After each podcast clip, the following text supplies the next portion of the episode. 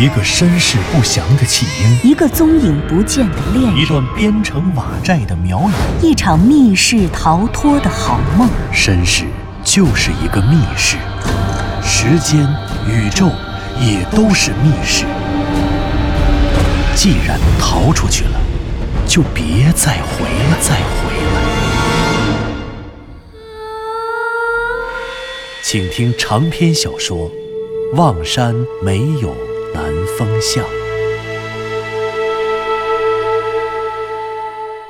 第一百一十六集。窄巷的尽头，透过生气萧索的一棵大树，一栋三层的德式别墅就安静地伫立在那里。建筑外围的围墙与分割的小区和窄巷的围墙相连，在围墙与建筑之间有一扇对开的铁栅栏门，刷着黑色油亮的油漆。铁门的右侧，围墙与铁门相连的黑色花岗岩立柱上，挂着一块黄铜颜色的数行书写的铜牌，那铜牌上的汉字端庄而醒目，“牧歌幼儿园”。牧歌幼儿园坐落在老城一座幽静的欧式庭院中，院落中的主体建筑是二十世纪初建成的一个德式风格的别墅。在德国，建筑风格有着明显的地区差异，南部的巴伐利亚地区随处可见清新明快的巴洛克式建筑，而德国的北方，庄严肃穆的哥特式建筑则更为流行。牧歌幼儿园所在的这栋德式别墅。它的底层由结实的厚砖石砌成，而楼层的部分则采用了木质构架。别墅的建筑构件都特意被外露了出来，并且稀疏有致地排列着。从庭院往里看，这些建筑的构件起到了极强的装饰感。幼儿园的屋顶被设计的坡度很大，这样的设计显然因循了十三世纪以来哥特式教堂的屋顶设计风格。屋顶下面看得出是个老式的阁楼，阁楼向阳的一面开着一扇老虎窗，可以想见，一百年来的每一个晴朗的日子里，灿烂的阳光都能洒满整个阁楼。与阁楼相同的是一个圆形的楼梯间，楼梯间突出在建筑的墙外，它的上方也顶着一个高高的尖屋顶，在阁楼与楼梯间的尖屋顶下面。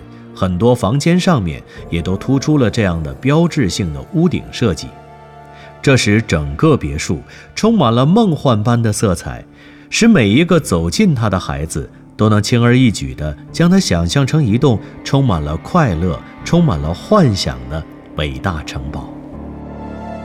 望山幼儿园的这栋德式别墅，据说在它建成之初，这里曾经是德国驻望山领事馆的所在地，而今天。德式别墅、欧式庭院、法国梧桐和院子里游乐设施，早已经和孩子们的嬉笑声相与为一。向南风永远也不会忘记，他生命中最美好的时刻，莫过于站在这里，站在一群接孩子放学的家长中间，挤在幼儿园铁栅栏门前朝里张望时的景象。一群孩子在梧桐树下的游乐区里嬉戏，而他们的老师。那个面庞清秀、身材纤瘦的姑娘站在他们中间，也快乐地笑着。她俨然是一个活力四射的孩子王，是一个纯真快乐的大孩子。可是现在，那个孩子王，那个大孩子，他又在何方？牧歌幼儿园，你们忘了吗？牧歌幼儿园，站在南山馆一层大厅的中央。向南风的声音低沉而坚决，那些美好的回忆与撕心裂肺的诀别，令向南风的声音充满了生命的磁性。牧歌幼儿园，他所在的那个欧式庭院，欧式庭院中央的那栋德式别墅。我和路遥刚刚认识的时候，我去幼儿园接他的那天，他曾经亲口告诉过我，他说，他工作的这个牧歌幼儿园。幼儿园所在的这个庭院和庭院中的那栋德式别墅，兴建于二十世纪初。当年这里曾经是德国驻望山领事馆的驻地。什么？南风哥，你说什么？德国驻望山领事馆？对，德国驻望山领事馆。哦，不不不，我没听错吧？哎，南风哥，是你没有记错吧？左和子，没错，你并没有听错，我当然也没有记错，那里确实就是德国驻望山领事馆，这是路遥亲口告诉过我的，因为当时他跟我说的时候，我也非常惊讶，所以我敢肯定这件事我一定没记错，只是当时我并没有追问他为什么，这件事就这么过去了。后来，路遥失踪之后，我按着记忆中牧歌幼儿园的方向去找他工作的地方，果然就找到了牧歌幼儿园。这是我当时验证路遥是否就是一场梦时去的第一个地方。当时我就感到奇怪，领事馆是一个国家住在其他国家某个城市的领事代表机关的总称，按照级别，有总领事馆、领事馆、副领事馆等等。这些驻外的领事机构。是专门负责管理当地本国侨民和其他领事事务的。两个国家如果断交，一定会撤销大使馆，但是不一定撤销领事馆。因为我以前曾经参与制作过一个新中国外交的电视专题片，所以我记得很清楚。目前外国驻华的领事机构，包括驻香港、澳门的领事机构，一共有二百八十个。而这些领事机构，无论是总领馆、领事馆还是副领事馆，除了有个别驻青岛、厦门、呼伦贝尔和二连浩特之外，所有的领事机构驻地均位于直辖市或省会城市。是啊，这个我知道。美国和日本在望山都没有领事机构的，我来之前查过。当时我还在想，望山经济这么发达，为什么没有设立领事机构呢？对呀，这难道不是一个莫大的疑点吗？你们想想看。望山这样一座重要的城市，在全国算起来，经济发展也是名列前茅的。可是今天望山没有一个外国的领事机构，哪怕是副领事馆都没有。可一百年前的望山，天哪！不要说一百年前的望山了，就是四十年前的望山，今天望山是市区的位置，牧歌幼儿园所在的那个所谓的望山老城区，四十年前都还是农田啊。领事馆。为什么要盖在这里？盖在农田吗？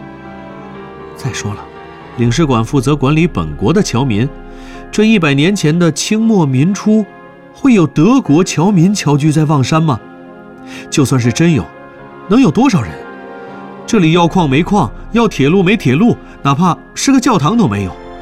德国究竟来了多少侨民，值得在这个农田里盖上一座领事馆？嘿，向南风。有意思，有意思，越来越有意思了。这么看来，这尼可拉斯和这南山馆，还有牧歌幼儿园，这些地方，全都有点意思啊。哎，不对。湘西谷主显然是忽然想到了什么，他用手指了指正远远看着自己和左和子对他们说话的向南风，说道：“哎，南风啊。”我是真没想到这些，我光顾着想雍家坟到庙瑶塔这条线索了。可是你既然想到了这些，你怎么没去查查呀？咱们应该去完了雍家坟的地下驼宫，就跟着再来个夜探牧歌幼儿园呢。是啊，南风哥，你怎么不早说呀？哎，这事儿你们可赖不了我。谁想到今天就是朔日呢？要是今天不是朔日，我当然想去查查牧歌幼儿园。可问题是，放着一个月才来一次的朔日，我还能不进来吗？向南风一边说一边苦笑，可是他脸上浮现的这一丝苦笑，在这漆黑的南山馆里却没有被任何人察觉，而这一丝苦笑，其实才是他内心最真实的写照。他怎么会不想查清牧歌幼儿园与南山馆之间的关系？他怎么会不想知道那个所谓的德国商人尼可拉斯究竟是谁？他又为什么会来到望山？为什么会在这里修起这座南山馆？事实上，向南风想知道的又何止这样？疑点，任何一个看似可疑的、无法用常规的逻辑解释清楚的疑点，其实都暗藏着最清晰不过的逻辑，只是这个逻辑的建立需要一些关键的节点。而这些关键的节点却恰恰不为人知，所以找到关键的节点，给每一个疑点构建合理的逻辑，这就是破案的关键。每一个疑点的背后，都必然暗藏着一条通往真相的线索，而向南风手中紧握的线索，又何止牧歌幼儿园、南山馆、德商尼可拉斯这一条呢？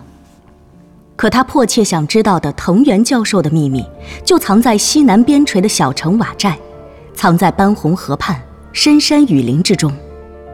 可是当他面对着哪怕只有一线生机的双生门，他还是无法压抑内心的冲动，打算义无反顾地与湘西谷主和佐和子一道冲过去。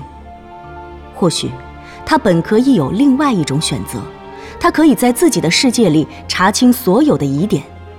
然而，当他想到被囚禁在双生门背后的路遥，他便不能自已地踏上了脚下的这条山路。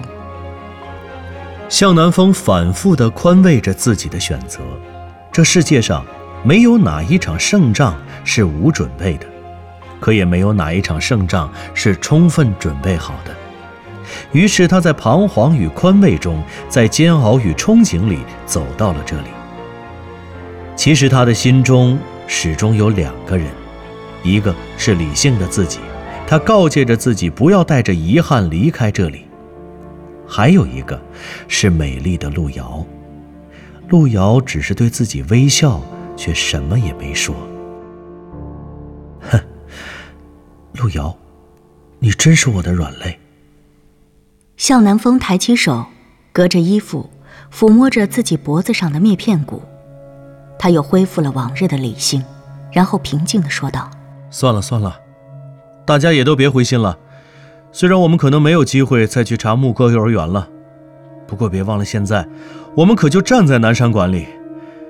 我想现在，咱们可以……对对对，我们赶快找找，看看有没有下到妙瑶塔地宫的通道。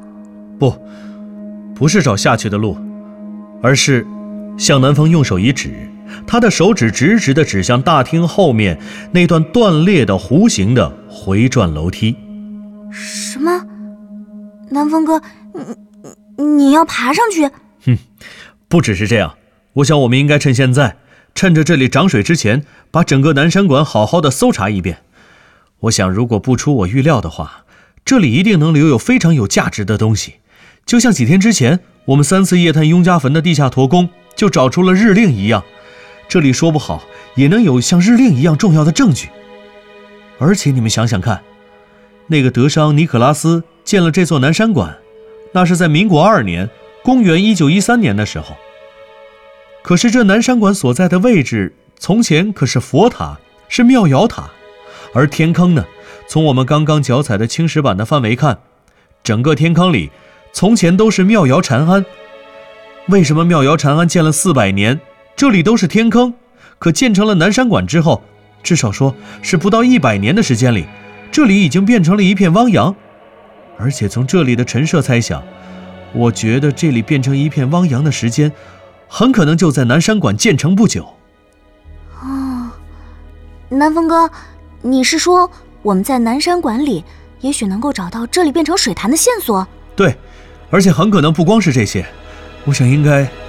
喂，你们，你们别说了，嘘。忽然。一直没有说话的湘西谷主用非常低的声音发出了一句令人毛骨悚然的警告。向南风和左和子一直以为他一语不发是在安静地听他俩对话。南山馆一层的大厅中，他们三个人站的位置刚好形成了一个三角形。由于向南风和左和子一直在对话中看着彼此，所以他们头灯的光线也刚好都打在彼此的脸上。透过浓重的白雾，这头灯的光线并不会刺眼，反而变得柔和。然而，湘西谷主的这低声的警告，却令向南风的心中顿时一凉。他下意识地向湘西谷主站的地方看了过去，在自己头灯的照射下，湘西谷主的棒球帽下方露出了一张惨白而冷峻的脸。显然，从对话陷入惊魂中的人也不止向南风一个。怎么了，湘西谷主？是啊，师兄，怎么了？嘘，别说话。听，这二层的地板上，是不是，是？是不是有人在走路？湘西谷主的话音刚落，只听头顶上的地板果然发出了吱吱的声响。一瞬间，南山馆一层的大厅中鸦雀无声。刚才还说的热闹的向南风和左和子，此刻已经惊得仿佛连心跳都停滞下来了。所有的人都屏住了呼吸。寂静的南山馆中，仿佛只有三颗心脏砰砰跳动的回声，与头顶上方木质地板发出的吱扭吱扭的声响。天哪，那那那究竟是什么？是谁？谁在二楼？向南风的心脏砰砰的狂跳，他的精神又如命悬一线般的紧张起来。他无法压抑内心深处的恐惧与紧张，因为在这样一个陌生的环境，这样一个特殊的境况下，一个来自头顶上的异常声响，意味着随时可能到来的敌人与危机，而且这样未知的敌人与危机，无时无刻不在呼唤着他内心中恐惧的灵魂，随着那吱扭吱扭的响声，飞速的长大，然后压垮他所有的勇气。师兄，那那是什么东西在上面？是是人吗？不知道啊，但听这声音，他好像好像是在移动。啊，在在移动！啊左和子的声音极低，从他的声音中分明可以听到他恐惧的精神世界已几近崩溃。他恐怕是想立刻跑到向南风或者湘西谷主的身边，然后一把抱住他们当中的任何一个人。可是由于这一次他们三个人站得格外分散，每个人之间都隔着将近十米远，所以他不可能够着他们当中的任何一个。况且现在左和子已经吓得只剩下原地站着的力气，根本就没有能力去支配自己僵硬的四肢了。左和子，别怕，别怕啊！湘西谷主一边宽慰着左和子，一边随时做好了使用巫蛊术的战斗准备。可是令人匪夷所思的是，头顶上的那个声音，好像并不是静止的，而是，而是在移动，而且那移动的声响不是间断的吱扭吱扭，而是连续的没有间断的移动。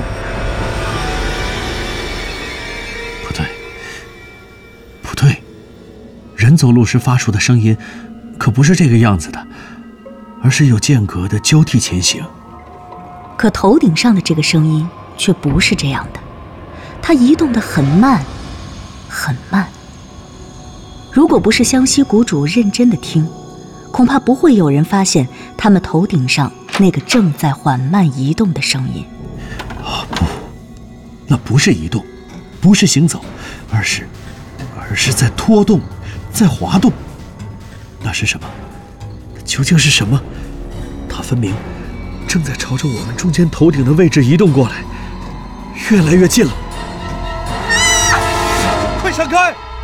忽然间，只听头顶上的天花板发出了一声巨响，在向南风头灯照亮区域的中央，那声音不断运动的地方忽然裂开了一个圆形的黑洞，紧跟着，一块巨大的天花板从天而降。一声，重重地砸在了向南风和左和子中间，而伴随着巨大的天花板的落地，砸入淤泥中的天花板将地上的淤泥砰地砸飞了起来。一时间，向南风和左和子都来不及躲闪，溅了一身的淤泥。其实，相比左和子，向南风还好一些，虽然溅到他身上的淤泥也不比左和子少，不过因为他明显的身高优势。淤泥最多不过是溅到了他的身上，而左和子可就没那么幸运了。她虽然在女孩里算是相当高挑的，有一米七二的傲人身高，不过她毕竟是女孩子，比向南风还矮了十一厘米。结果，这些飞溅起来的淤泥不光溅了她一身，而且居然有些直接溅到了她的脸上。显然，那些冰凉的淤泥吓到了左和子。他想都没想，下意识的用手在脸上一抹。不过这下可糟了，左和子白皙的小脸瞬间变成了花狗脸儿。向南风一见，原来刚才的声响只是头顶的天花板因为长期的浸泡而腐蚀断裂，一颗悬着的心也就放了下来。再加上看见左和子一脸的黑泥，格外狼狈，一下子就笑出了声。哈哈，左和子，你刚才不是说死海泥矿物质多，有助于皮肤的新陈代谢吗？你看你，这下就让你抹了一脸泥，赶快敷一敷，好好代谢代谢，这可是免费的。讨厌，南风哥，你就会啊？那那是那是什么？向南风和湘西谷主的眼睛瞬间聚焦在了左和子头灯所照射的地方，那是那是左和子自己的脚下，显而易见。刚刚有什么东西在他抹脸上的淤泥时碰到了他的脚，左和子下意识地低头去看，却看见了头灯射出的光线里，分明躺着一颗惨白的人头。